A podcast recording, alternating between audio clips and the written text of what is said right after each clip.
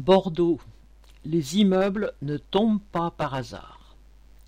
Cinq jours après l'effondrement de deux immeubles dans le quartier Saint-Michel de Bordeaux, rue Plante-Rose, deux autres immeubles se sont effondrés dans la nuit du 20 au 21 juin, rue de la Rousselle, à quelques centaines de mètres, blessant trois personnes.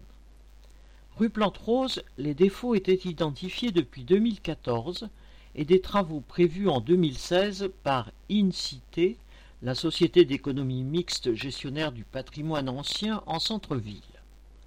Entre-temps, l'immeuble avait été revendu par Incité à des investisseurs, avec obligation de travaux. Les investisseurs se sont empressés de ne rien faire et ont revendu l'immeuble à Incité en 2019 jusqu'à ce qu'il s'effondre. Rue de la Rousselle, c'est après avoir racheté en 2019 un des immeubles à Incité que le nouveau propriétaire avait engagé un chantier de consolidation.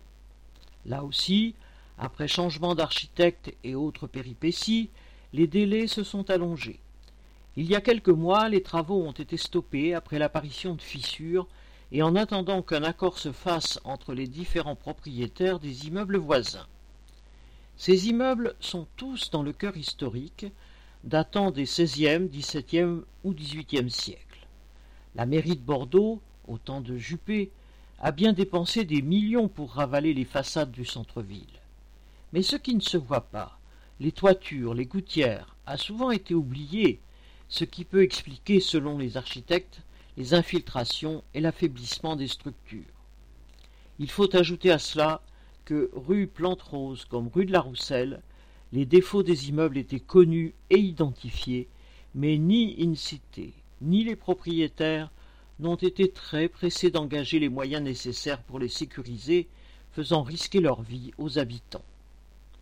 Correspondant Hello.